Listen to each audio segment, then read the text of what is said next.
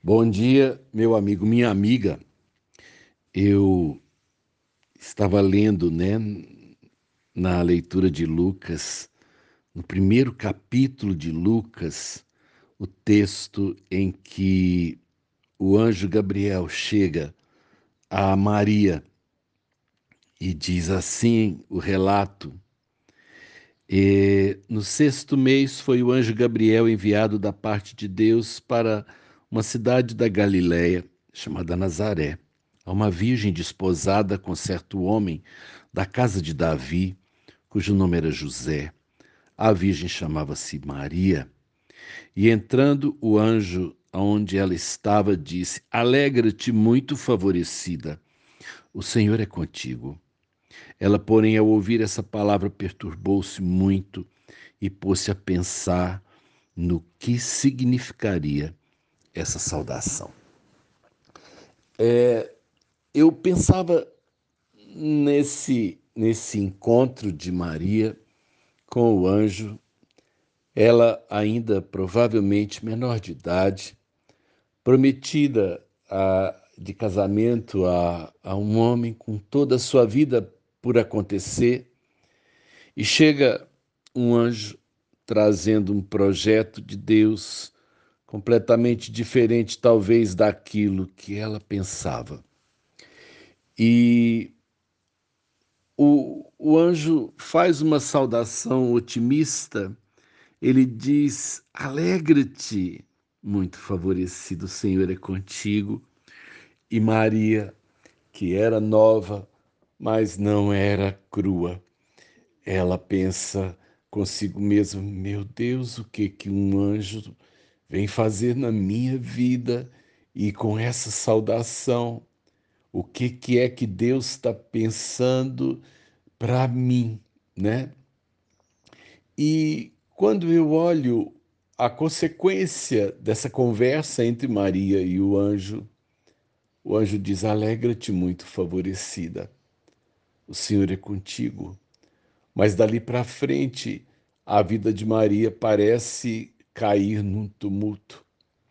Ela se acha grávida antes de estar é, desposada né, é, fisicamente com seu marido.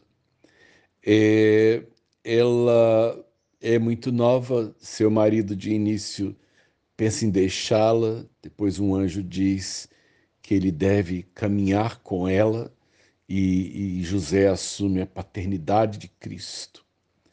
Maria é, vai parar em Belém grávida, a criança nasce fora do seu domicílio, ela depois precisa mudar-se em fuga para o Egito porque seu filho corria riscos.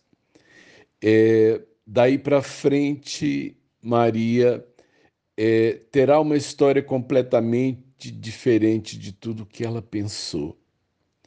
Ela é, não entende muito bem as coisas que acontecem com seu filho. Jesus se perde em Jerusalém é, aos 12 anos, depois é, ele sai de casa aos 30 e de início até a família acha que Jesus não está mentalmente equilibrado, né?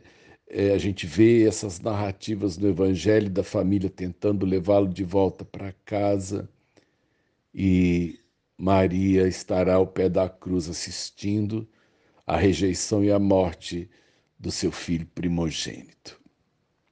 Então, talvez eu te pergunte: que saudação é essa que o anjo fez? Alegra-te, muito favorecida, o Senhor é contigo. Você já pensou se você hoje tivesse um anjo de Deus chegando no seu quarto e dizendo para você assim: alegra-te muito favorecido, alegra-te muito favorecido, o Senhor é contigo. É, talvez você quisesse dizer para Deus naquele dia, ou neste dia, né? Não, Senhor, eu quero a minha vidinha do jeito que ela está. Eu conheço essa saudação que o Senhor deu para uma mulher e a vida dela virou um tumulto até o dia que ela fechou os olhos. Sabe de uma coisa?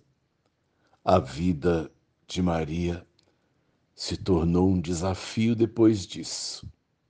Mas nós somos levantados por Deus na vida para enfrentar os desafios que ele pensou. Maria gera o Salvador do mundo. Maria oferece a, o seu corpo e a sua vida para gerar Jesus Cristo. Isso trouxe a ela um grande peso e uma grande responsabilidade, mas também um grande privilégio. A vida só vale a pena quando ela vive os propósitos de Deus.